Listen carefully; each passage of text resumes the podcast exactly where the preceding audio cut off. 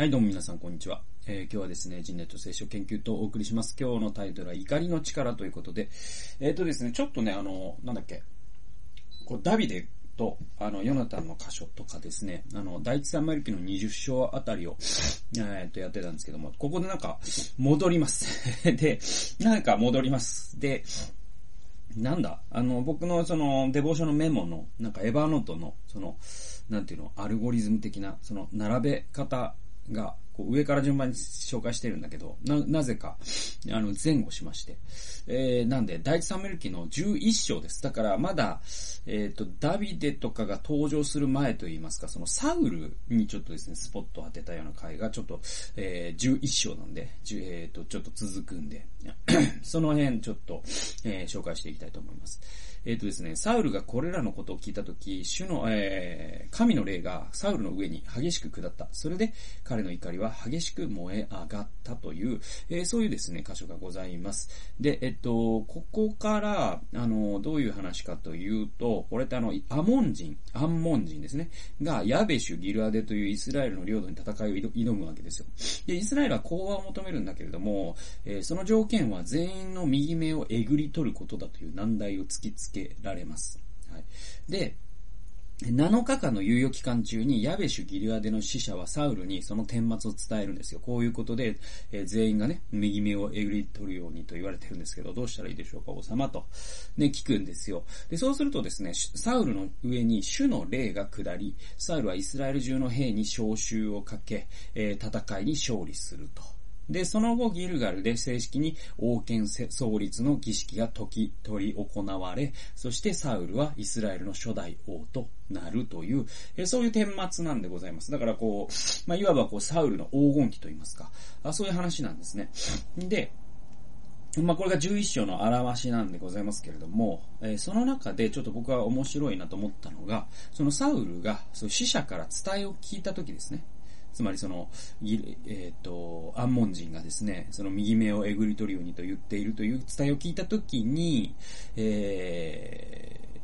ー、その、主の霊がサウルに下ったとあるわけですよ。そして、その主の霊が下ったときに、彼の怒りが激しく燃え上がったっていうのが僕は興味深いなと思うんですね。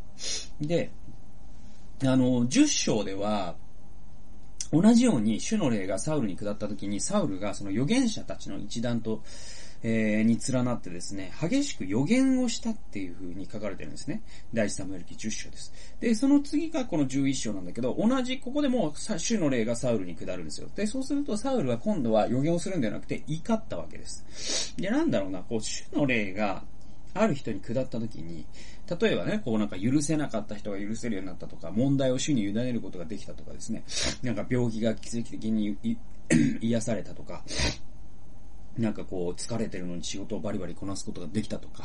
なんか大胆に主の証をすることができたとかですね、みたいな話ってまあなんとなくわかるじゃないですか。で、まあ我々もですね、まあ教会で主の霊が本当に激しく下ったんですよ、つったら、その次に続く言葉は、何かしらこう、なんか証をした話であったりとか、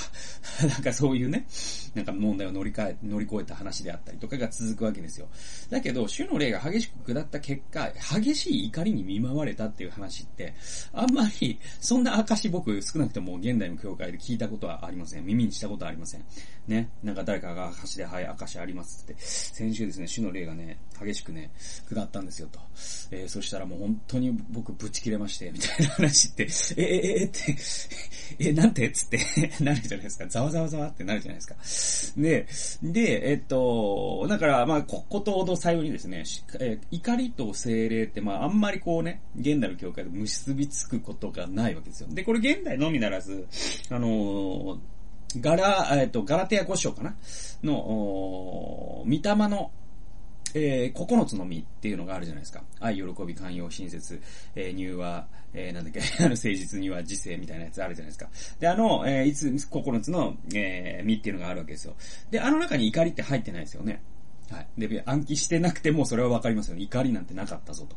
で、ないわけですよ。で、えっと、しかし、御霊が下った時に怒るってことはあり得るんですよ。で、じゃあ、えっと、実際他にどういうところがあるかというと、例えばですよ、そのイエスがですね、えー、主の宮で両替人たちが、あまあ、商売をしていた。それを、こう、長縄をね、作って、そして机をひっくり返して追い出した。っていうところあるじゃないですか。福音書の中に。で、あれってまさに怒りに震えてたわけですよ、イエスは。でも同時に精霊にも満たされていたはずなんですね。で、これってイエスが精霊に満たされた結果、怒るという、えー、そういうことが起きたということであって。で、この時のサウルも同じなんですよね。で、我々、じゃあ考えてみると、実は精霊に満たされた結果怒るってことじゃないかっていうとあるんですよ。例えばですよ。私たちは精霊に満たされれば満たされるほどですよ。あの、罪のない人が蹂躙され、そして、えー、なんだろう、罪なき人が抑圧されるときに我々精霊に満たされているほど起こるはずです。社会の正義が踏みにじられている時に、我々は精霊に満たされているほど起こるはずなんですよ。で、教会を踏み荒らすような人を見るときに、教会を食い物にしているような人を見るときに、我々、精霊に満たされてる、満たされているほど起こるはずです。え不正が堂々と行われるときに、我々は精霊に満たされるほど怒るはずですね。正しいものが報われず、狡猾なものがいい思いをしているときに、私たちは精霊に満たされれば満たされるほど怒るはずなんですよ。そして神様もそれらに対して怒っているんです。で、怒りっていうのは結構重要な、なんだろう、その感情で。で、まあ、アンガーマネジメントという言葉がですね、昨今聞かれるようになった、なって、なっているのとも、ことからもわかるように、怒りというのはすごい重要なことで、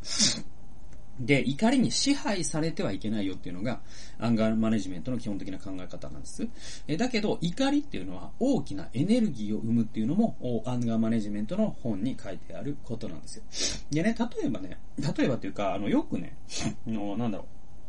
国を変えるような偉大な、こう、社会活動家、まあ、昔で言うとガンジーとか、ネルソン・マンデラとか、ね、そういう人たち、社会変革者たちですね。えそういう人たちのインタビューで、時々ですね、あなたを突き動かしたものは一体何ですかと。マザー・テレサでもいいですよ。で、そういう質問に対してね、結構よく聞かれる答えが怒りなんですよね。で、それはやっぱり正義が行われていないということに対する怒りであったりとか、ね、貧しい者が抑圧されているという怒りであったり、少数者が差別されているという怒りであったり、っていうことが一番のモチベーションになりましたっていう答えを結構偉人たちが知ってたりするんです。で、それは、うんと、なぜならば多分理由があって、怒りほど人に大きなエネルギーを与えるものはないんですよ。で、彼らは不正に対して怒り、正義の不在に対して怒り、抑圧された人々の代わりに怒ったわけです。で、その怒りを原動力として社会を良い場所に変えていったのが彼らなわけですよ。だから怒りっていうのは正しく使うならば良質な燃料になります。えー、まあガソリンで言うともうジェット、ジェット燃料ですよ。だから 一番ね、その、出力、火力が高い燃料になるのが実は人間の感情の中では怒りなんですね。だからただそれを正しく使うならば社会をいい場所にも変えれるし、えー、素晴らしいことを達成できるんです。ね。で、えー、精霊っていうのは、今や、今の日本や、今の社会を見てね、今の教会を見て何に怒っているかっていうことを我々考える必要がありますね。で、それは、えー、とりも直さず、神と同じ心を共有するということでもありますよね。神の怒りを怒るということ。で、イエスが、あの、ね、主の宮が、商売人の利益の道具にされていたこと、あれをあれほどまでに起こったということ、えそれは神の怒りを怒ったということですね。で、現代の社会でも怒るべきこと、我々たくさんあると思います。この社会にもあります。日本の政治にもたくさんあります。えー、世界の政治にもあります。このに、えー、世界の経済システムにもあるでしょう。いろんな場所で我々怒る場所ありますよね。で、それを精霊によって怒っていく。そして、その怒りを社会を変える原動力にしていく。えー、それって実はクリスチャンとして非常に正しい怒りの使い、えーえー、と使い方だと思うんですね。で、あのー